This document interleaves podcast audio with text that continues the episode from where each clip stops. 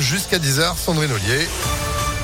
Bonjour. Bonjour Phil, bonjour à tous. À la une, il a décidé de parler pour son dernier interrogatoire aux assises spéciales de Paris.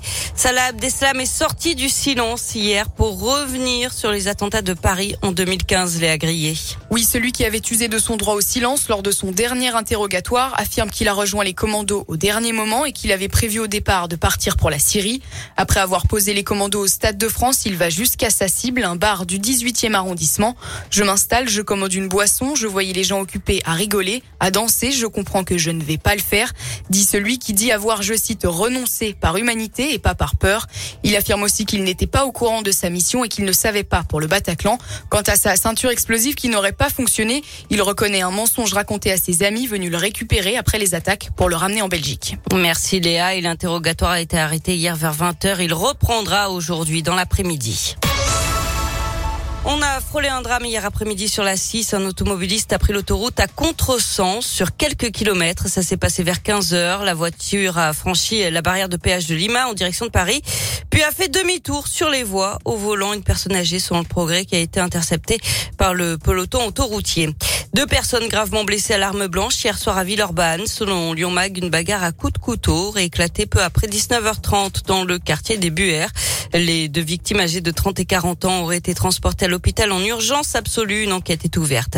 J-10 avant le deuxième tour de l'élection présidentielle. Les deux finalistes enchaînent les déplacements. Au programme aujourd'hui, un déplacement au Havre consacré à l'écologie pour Emmanuel Macron et le premier grand meeting de l'entre-deux tours pour Marine Le Pen qui sera à Avignon.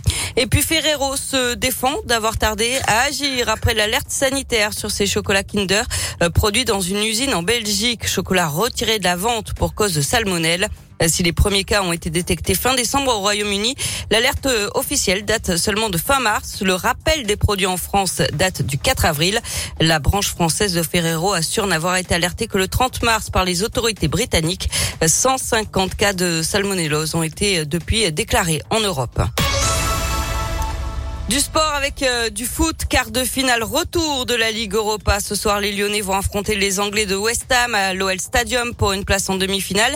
À l'aller, Lyon avait fait match nul, un partout. À Londres, coup d'envoi à 21h. Ce sera sans Lopez, Cacré, Cherki, Diomandé, ni Paqueta, forfait. Awar et Dombélé sont bien dans le groupe. Merci beaucoup Sandrine. L'info en replay, Impact FM, pardon, .fr.